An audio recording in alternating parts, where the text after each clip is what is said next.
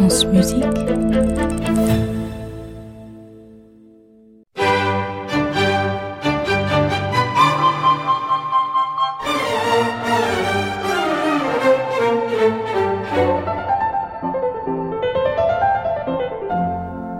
journal intime de Mozart.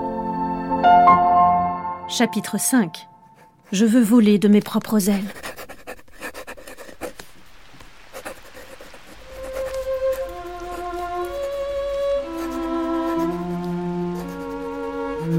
Notre retour d'Italie, je trouve la vie à Salzbourg bien difficile.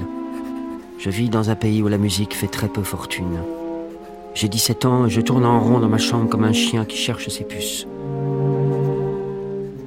Le nouveau prince archevêque Coloredo n'aime pas les Salzbourgeois, et nous non plus nous ne l'aimons pas. Il est hautain et orgueilleux. Il interdit toutes les fêtes et les concerts publics. Il ferme même le théâtre. À l'église, nous n'avons plus le droit d'orner notre chant de vocalise, ni d'écouter de la musique d'orchestre. Quelle tristesse. Alors je compose beaucoup. J'écris des symphonies, des musiques pour instruments à vent ou instruments à cordes, et de la musique religieuse. J'ai même écrit une messe solennelle avec deux trompettes. Pourtant je déteste cet instrument.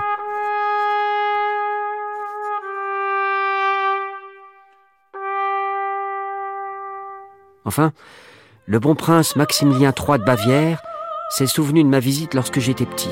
Il m'a commandé un opéra pour le prochain carnaval de Munich.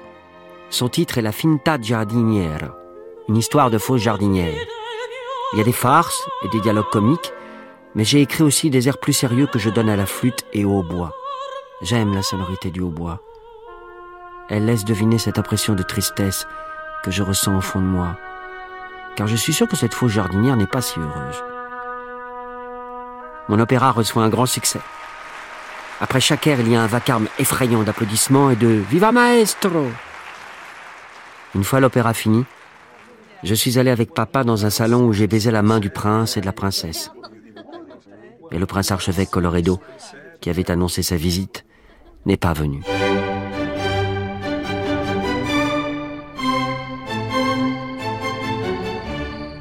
Depuis, je compose pour toutes les réceptions dans les maisons aristocratiques de Salzbourg. Mes sérénades résonnent les soirs d'été sous les grands arbres des parcs ou dans les cours des hôtels princiers. Mais maintenant, je veux réussir à écrire des quatuors à cordes, comme le compositeur Joseph Haydn que j'admire tant. Je dois pour cela étudier ses partitions jour et nuit et surmonter mes craintes. J'y parviendrai, j'en suis sûr.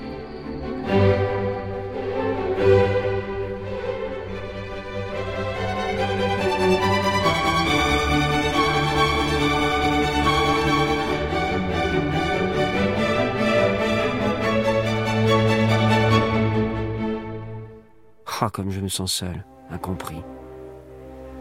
Je vois bien que le prince archevêque est malveillant envers papa et moi. Nous ne pouvons rester dans l'enfer de Salzbourg. Je ne suis plus un petit garçon et j'ai de nombreuses compositions à offrir au public. Ça fait quatre ans que nous sommes ici sans bouger, à répondre aux ordres de ce prince. À 20 ans, je dois voyager et trouver des engagements. Mais cet infâme Coloredo retient papa. Je pars donc seul pour Paris, avec maman. Avant notre départ, nous sommes accablés par les innombrables recommandations de papa. Pour la première fois, nous ne partons pas ensemble. Le matin de notre départ, avec Nanerle, il regarde s'éloigner la voiture. Je vois ô combien sa tristesse est immense. Et curieusement, je suis content.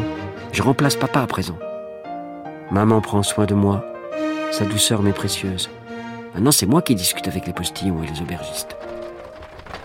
Notre première étape, Munich, en Allemagne. Depuis que les éternelles tracasseries ont cessé, mon cœur est merveilleusement léger. Aujourd'hui, j'ai entendu une jeune pianiste. Je suis sûr qu'elle a du génie, mais elle s'applique à ne pas jouer en mesure. C'est malheureux. Le tempo est plus important en musique. Il faudrait vraiment que papa lui enseigne.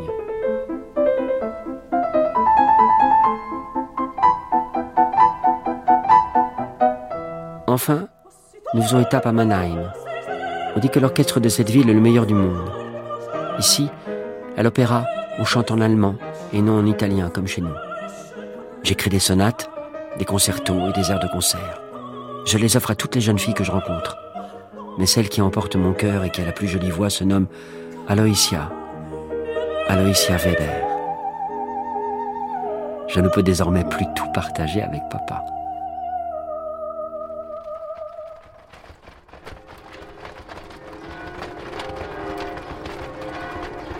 Lundi 23 mars 1778, après neuf jours de voyage, nous arrivons, Dieu soit loué, à Paris. Nous laissons immédiatement un mot à M. Grimm pour l'avertir de notre arrivée. Grâce à lui, je déjeune chaque jour chez sa maîtresse, Madame d'Épinay. Cette femme de lettres tient conversation le soir dans son salon. Et des philosophes parisiens comme Voltaire et Diderot aiment s'y retrouver. J'ai reçu une commande du concert spirituel pour la semaine sainte un miserere. Je dois aussi composer un concerto pour flûte traversière et harpe. Et enfin une symphonie. Pour la première fois, il y aura des clarinettes dans l'orchestre. Mais je veux aussi écrire une symphonie où les instruments se parlent, comme une conversation musicale entre le corps, le hautbois, la clarinette et le basson. J'entends déjà tous les instruments dans ma tête. J'aimerais coucher les notes sur le papier les jouer sur un clavier. Mais je ne peux composer dans notre logement. Il est si petit que je n'ai pas de place pour y mettre un instrument. J'aide ma chère mère à payer le loyer. Je donne beaucoup de leçons pour cela. Alors je la vois peu. Et maman est seule de longues heures. Quand je rentre le soir, elle dort déjà. Je crois qu'elle n'est pas très heureuse. Elle a quitté son mari, sa fille et ses amis pour venir avec moi à Paris mais elle n'est pas très gaie et elle me semble fatiguée.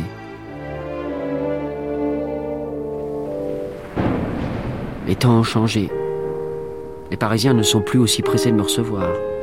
Ils se montrent même désagréables envers moi. Je remarque aussi qu'ils se disputent sur un sujet étonnant.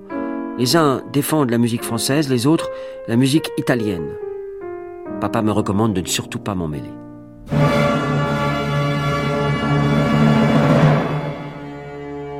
En attendant, les semaines passent et je dois me battre pour obtenir quelques commandes.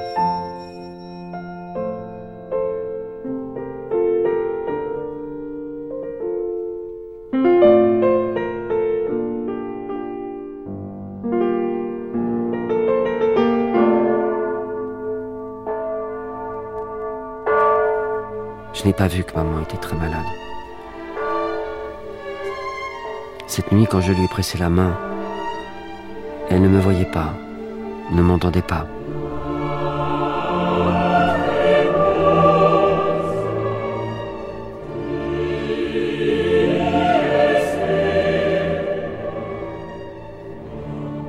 Maintenant, je suis seul avec elle. Elle se meurt, si loin de chez elle et des siens, sans s'en apercevoir, comme une lumière qui s'éteint.